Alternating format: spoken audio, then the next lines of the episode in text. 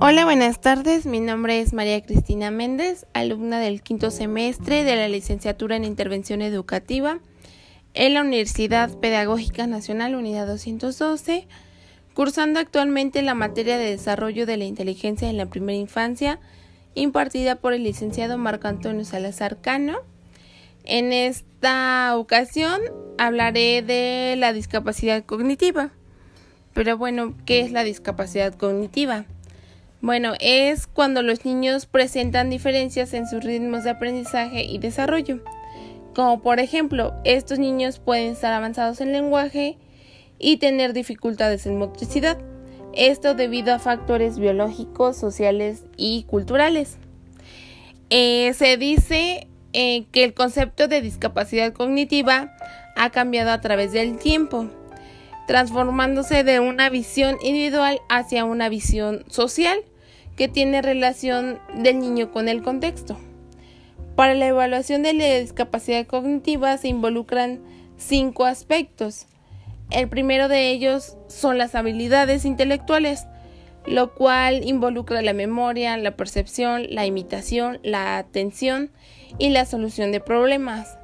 El segundo aspecto son las habilidades para desempeñarse en la vida cotidiana, como lo son el bañarse, el vestirse y el comer por sí solo. El tercer aspecto son las habilidades sociales, como lo es la expresión, el afecto, en las relaciones y la participación.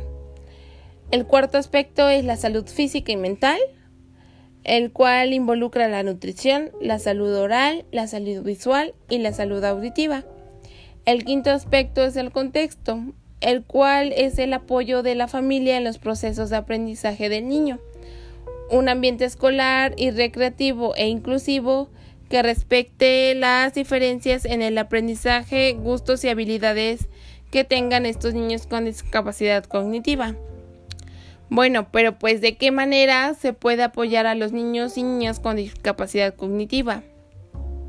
En primer lugar, es necesario que se piense que el niño con discapacidad cognitiva tiene potencialidades que le permite desarrollarse en diversas habilidades, por el cual es necesario brindarle estimulación y apoyos adecuados.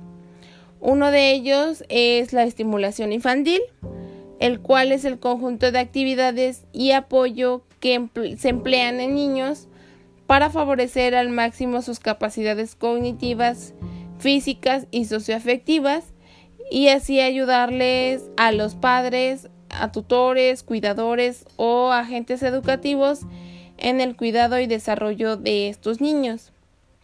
Algunos programas y actividades de estímulos se basan en los principios educativos. El primero de ellos es la educación. Eh, esta ha de empezar desde los primeros días de vida del niño con discapacidad cognitiva ya que ese es el momento adecuado para moldear y estructurar su futura personalidad. La segunda es el objetivo de la educación, el cual no consiste en acelerar o apresurar el desarrollo mental del niño, sino en aprovechar todo su potencial desde el principio. Se debe estimular y motivar al niño para que desarrolle y participe en las actividades estos niños con discapacidad cognitiva necesitan el máximo de libertad para que puedan explorar y aprovechar las oportunidades de aprendizaje. Eh, también se han de premiar los nuevos y adecuados comportamientos y las capacidades que desarrollen. Los niños con discapacidad cognitiva van a requerir acompañamiento y ayuda para realizar algunas tareas. Aunque los padres o tutores o acompañantes son un facilitador, no se le deben de realizar las tareas. Una vez que eh, estos niños con discapacidad cognitiva han adquirido una habilidad, se pueden generar otros espacios o situaciones que utilicen eh, esos aprendizajes que adquirieron.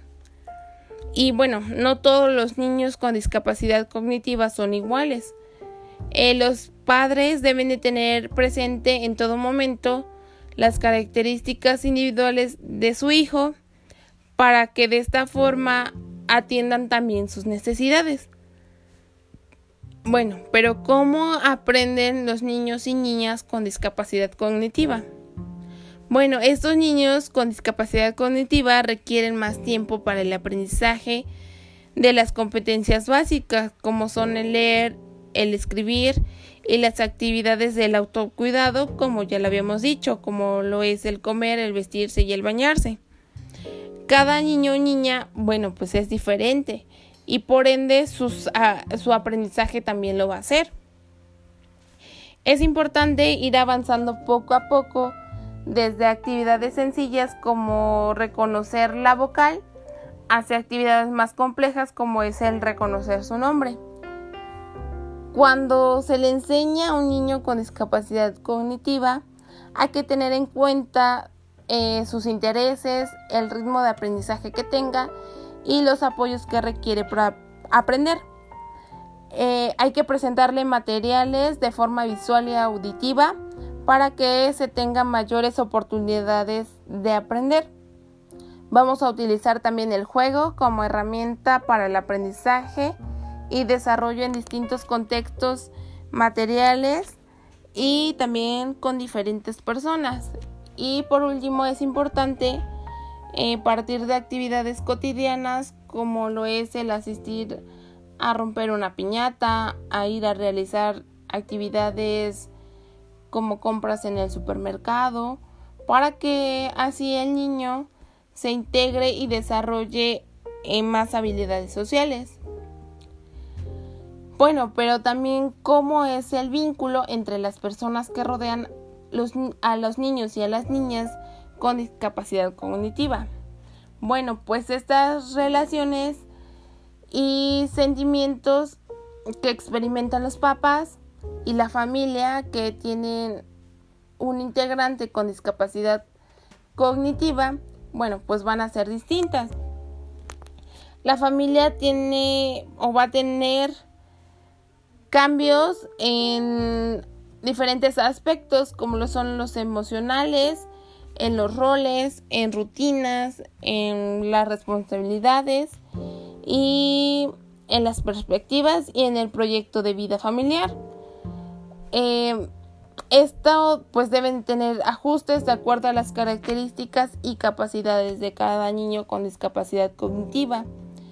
Eh, por ello es importante pensar en el apoyo y la calidad de vida y pensar en el bienestar y el desarrollo de los hijos con discapacidad cognitiva.